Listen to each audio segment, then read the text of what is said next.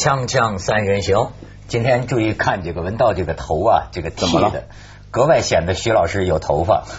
什么有头发？我头发多浓密啊！你想想看，他本来是有的。嗯，什么叫本来是有？我刚才文道剃头的时候，徐老师这个加插了个旁白是吗？跟我们来描述一下。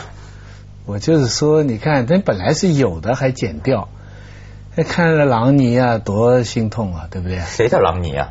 哦，他说的曼联的那个前锋哎呀，你不知道朗尼啊？朗尼不是说呃不呃对不是啊，朗尼啊，不行，我为全世界揭发他，揭发他。你刚才不是说要揭发邱振海吗？明明是讲邱振海，朗尼的名气更大嘛。啊，朗尼的名气更大。现在朗尼他现在去去做头发，就植发啊。人家说这是负面报道，结果后来是他自己写出来的。都无所谓，对不对？而且你知道我们这儿知道朗尼这个人吗？我我们这儿有两位这个发型师，一位男的叫阿瑞嘛，对，呃，文道过去是找阿瑞来剃头，最近改了找那位女发型师。我刚才注意到有不同，这女发型师剃完之后啊，还给他铺痱子粉，看到没有？这就 解释为什么我不喜欢找阿瑞嘛。你看女的来剃头就是阿瑞那时候就只看到两个光头在那里动啊动啊，太粗了。当然，文道今天这么做哈，主要是给李娜亮灯。没错没错没错。那李娜亮灯，对我们要看看，为了庆贺。对对对，这个这个这个啊，这个天下现在谁人不说他？咱们这个导演可以看看他的这个照片，有漂亮的时候，你不是这什么话？这是 你看，好家伙，他据说他指着那个尖儿啊，说中国人也能爬到那个塔尖上去，这怎么说？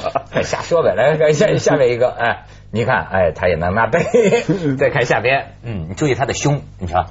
在讲什么？那那个纹身啊，那个那个纹身，宋鑫跟我说呀，十六十六岁的时候，小姑娘性情中人呐，十六岁的时候恋爱就搞出这么一个结果，就那个纹纹身那个纹身，然后你再看下面，然后哎，这也也有可爱的时候。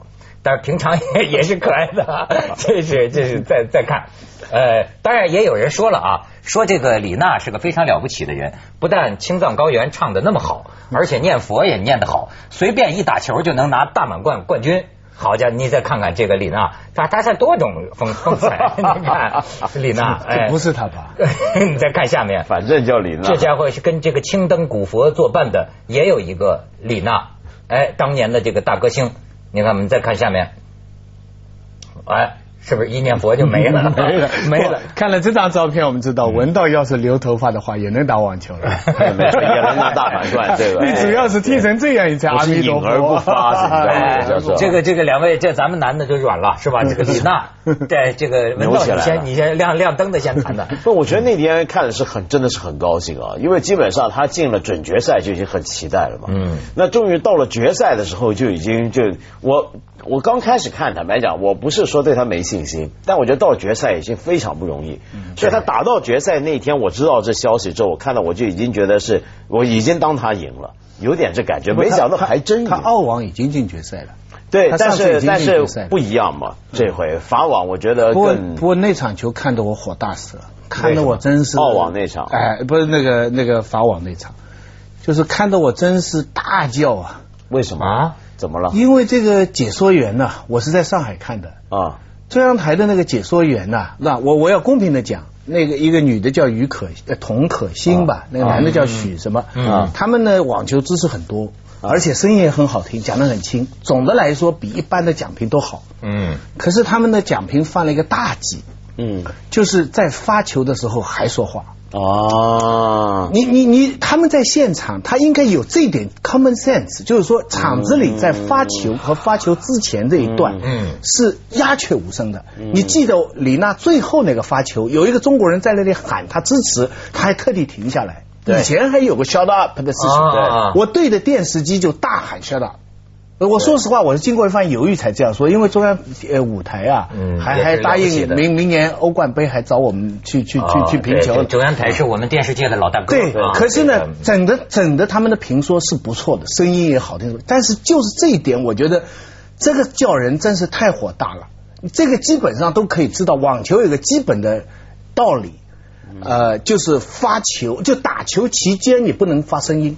嗯，所以你不能做评论，所有的评论应该等这个球打完了你再做。嗯，那对不对？尤其是你他不管啊，你在那里打球，他在那里就全国人民期待啊，这个眼看着希望就要实现了，什么什么什么，那个那个，我我那天我真的是，我觉得我应该要讲一讲这个事情，因为这个体育解说啊，这个像翻译一样，像一个文学名著的翻译一样，所以你翻的不好，到了另外一种文化语境里边哈，这个。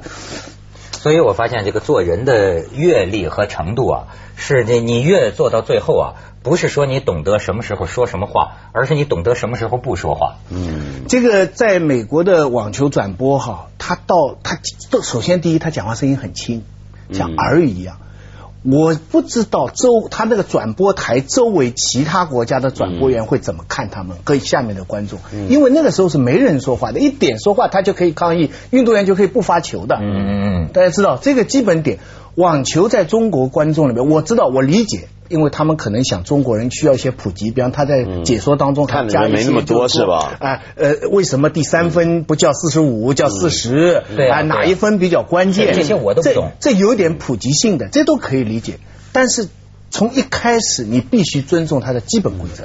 我觉得就是说，发球的时候，发球之前他拍球的时候就不能再说话了。他这一点应该可以做得到。他这种运动，你别看裙子穿那么短哈，它实际上是一种挺绅士范儿的这么一个传承。网球本来就是，网球本来就是。他在全世界的这个这个体育里边的位置啊，非常特别。他差不多是就是最有代表性的中产阶级的一个运动。是。如果说高尔夫有一点这个稍微有钱点的人，那其他的几个运动，像美国的像 NBA 啊，橄榄球啊，那都是大众，对吧？棒球还好一点，但网球是一个，而且网球是一个美国、欧洲几乎全世界都非常就非常流行的。这次那个李娜拿了那个法网以后，那个我一直很佩服的一个人叫李永波，你知道吗？呃，羽毛球，哎羽毛球的教练啊，对，说了一句傻话。说了一句傻话，他的评论是说，不就是一个锦标赛的冠军吗？还没拿到奥运冠军呢，你们别乱捧啊！这个话就等于说，这个你说你这个呃世界杯，只不过拿了个世界杯冠军嘛，还没拿到奥运冠军嘛？哎，好像这个奥运上脑啊！好像这次微博上大家都觉得这个冠军特别不得了。当然啊，这四大满贯的一个冠军啊，这绝对比奥运冠军值钱多了，因为我们知道很多。球类运动里面，奥运是是不算什么。你说足球、篮球，奥运不算什么，网球这都不算什么。这他们这些运动都有自己的一种联赛，有自己的一些的一个一个赛事的一个接续。那么而且呢，很奇妙的就是这些运动啊，它是分布在各种的不同的接续里面。什么意思呢？就是说刚才子东讲那个，其实讲的就是说，全球的运动它有个从不能说从高到低吧。就从极精英到极大众是有个排序的，最精英最精英的运动是什么呢？比方说像马术、马球，反正骑着马干的运动，对啊，那是最高档的。那接下来呢，可能就是网呃高尔夫球了。那接下来呢，就是网球了。那么网球就已经中产阶级，到最底层的呢，其实还不是足球，而是摔跤。摔跤就美式摔跤啊，就是演戏一样的美式摔跤，假摔的那对的假摔的是最底层最草根的一种运动。那么，但是这些运动里面呢，都各自有自己的金字塔尖。嗯，那这个法网就等于是网球界里面的金字塔尖了。比如说，接下来的过两个礼拜的温布顿呢，这几个大满贯。所以他们说那个微博上聊嘛，说有一个拿易易经算卦的那个大师，赛前算这个李娜这个赛果呀，算出一个宋。诉讼的讼，后来他们说这讼卦是说李娜拿冠军要惹上官非吗？大师说了，就不是啊，这个讼啊，官司啊，法网难逃啊，这李娜肯定能得冠了。锵锵三人行，广告之后见。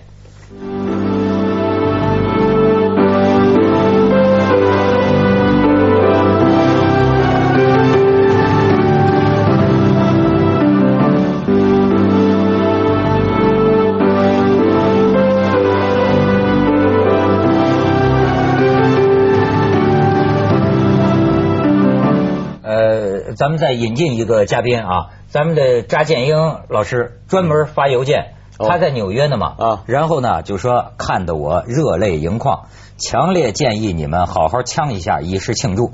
我要是在中国，一定毛遂自荐，他要来聊聊这个李娜。李娜为什么呢？他说我既是网球迷，又是半个湖北佬，他妈就是武，他妈就叫汉生，武汉生的。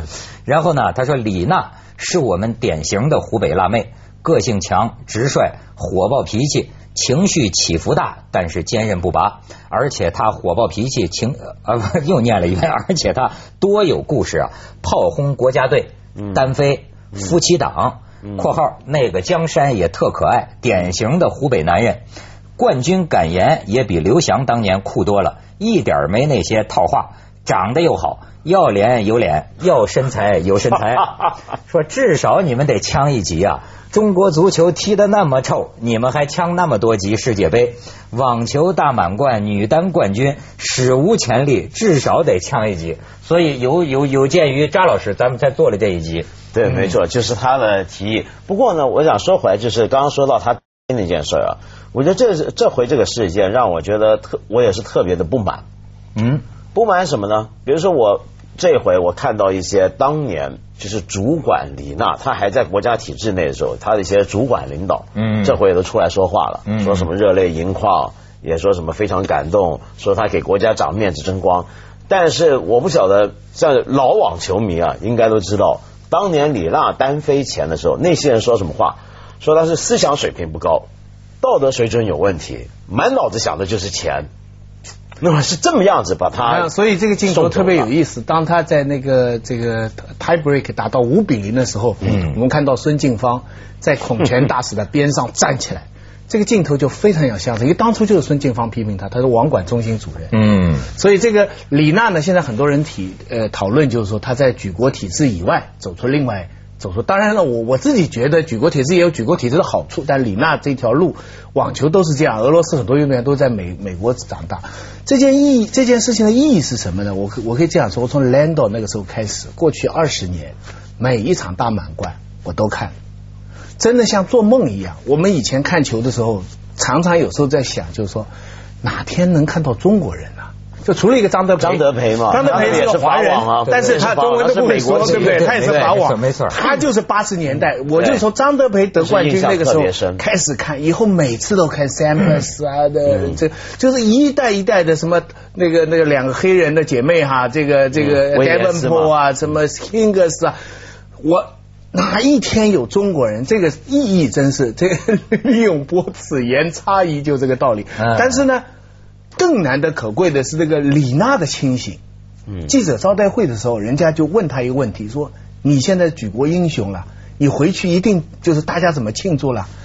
他说：“再过两个礼拜就是温布尔顿，要是我温布尔顿打不好的话，他们很快就把我忘了。”哎，对，哎呀，不会忘了，但是很快就有些人会跑出来说：“什么稀奇嘛？你看。”很多人法网冠军温布尔的一两圈出局的，我当然不是说希望他不过，我当然希望他每个大满贯都打得好。事实是太不一样。但是因为法网在四个大满贯里边是最容易爆冷门的一个网，新手出来多数是法网，而也就是法网会出现，就是说一个冠军以后就此像张德培就此就没了的。对。就法网，它这个因为它的比赛场地是最特别的土嘛，叫哎，对你比方说澳网跟美那个那个美网，如果它因为它是常规的那个人造场地，嗯，一般你在那里拿到大满贯的人，他有牌打了，就可以可以打很多时候的。嗯但是四个大满贯里面，说实在话，最重要的还是温布尔顿。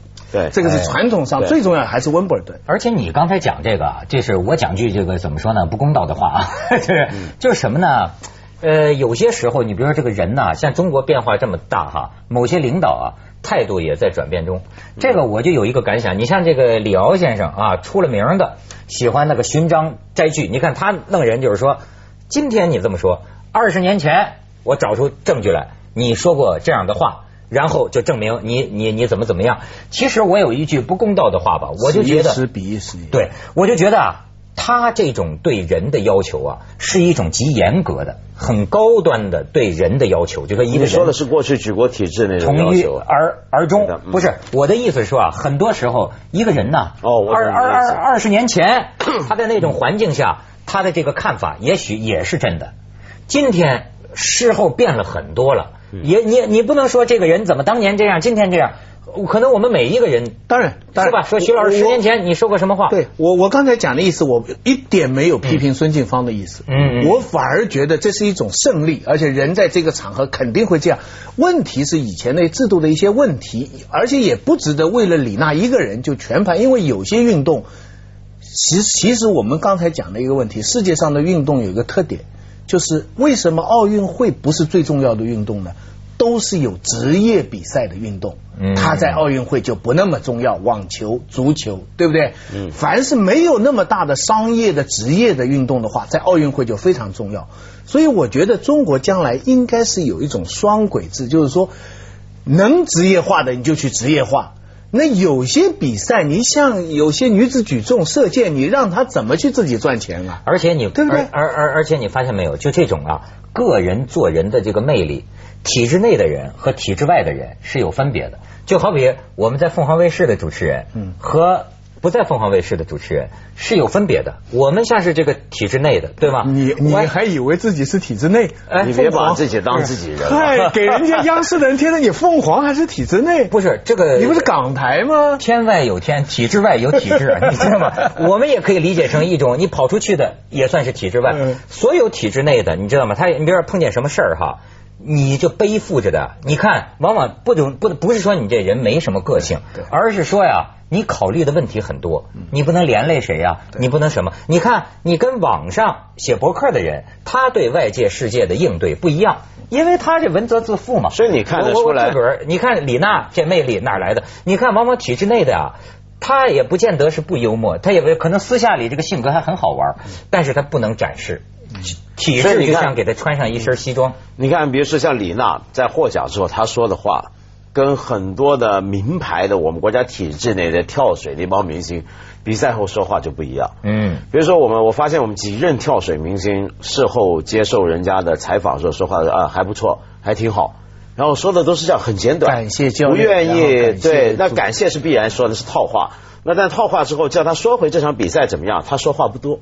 但是你看李娜，她会说的比较细，然后呢，而且这回大家最注意的一点就是她感谢，因为她没有感谢国家，她感谢先来感谢赞助商，哦，对不对？嗯，那这是一个表示，它是一个，但这是很常见的在国际上，你做一个运动员，职业运动员，商业活动啊，这是个。你当然是为奖金，那你当然感谢赞助商，这跟国家没什么关系。反过来，我觉得现在国家其实要感谢他，为什么呢？因为他现在那些奖金，他赚的钱仍然在分成给国家。没错，我跟你讲，这这个这个国家反过来要感谢他，而且你看这个流风所及啊，我发现对于李娜的报道，哎，《纽约时报》都学习《人民日报》。哦，《纽约时报》写道。此时此刻，李娜肩上承载着十三亿人的祖国呀！这里《纽约时报》写这话，锵锵三人行广告之后见。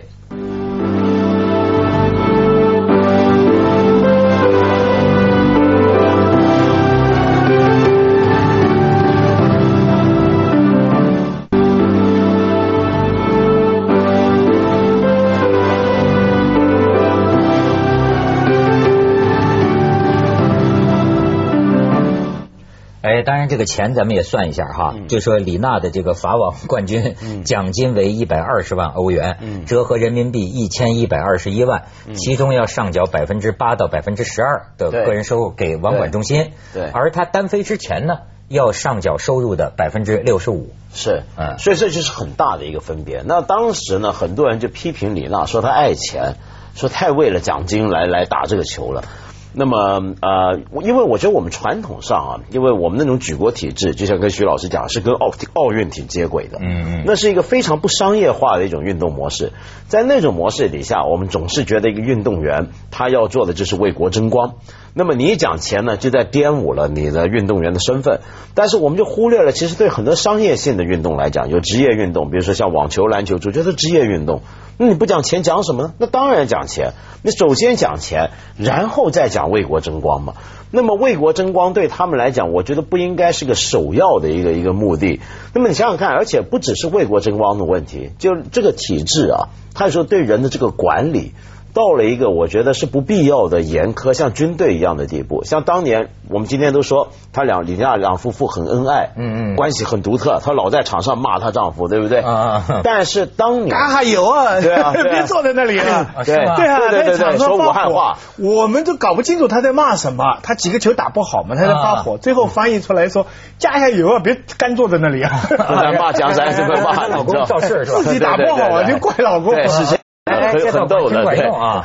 但是呢，你看当年他要，因为江山是他师兄，其实是同一个队里的师兄。啊。当年他要跟他在一起谈恋爱的时候，是部门里面、单位里面不许的。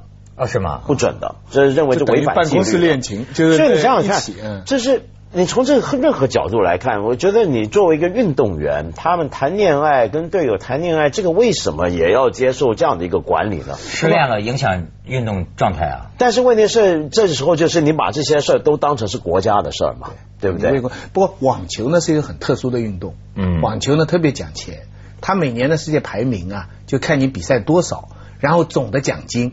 他呢分析一个运动员的成就有几个，你的大满贯有多少？对，你这一年打了多少比赛，总的分有多少？比如纳达尔最后保住了，对不对？差一点被德约科维奇抢掉。还有一条，你的奖金是多少？你的总，所以有的运动员像他跟他对赛的那个意大利运动员啊，平常是很差的，只有在法网红土上才好，别的比赛都打不好的。啊，他的去年也是他拿冠军，但他别的比赛都不好的。打得好的人是要年纪非常轻。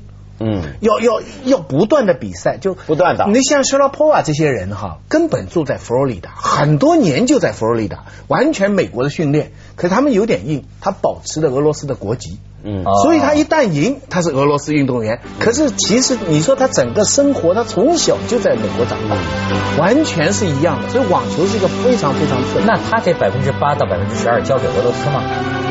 我想他们大概他们没有，他们没有，他们不交。不过他美国的税多的很。接着下来为您播出《珍宝总动员》。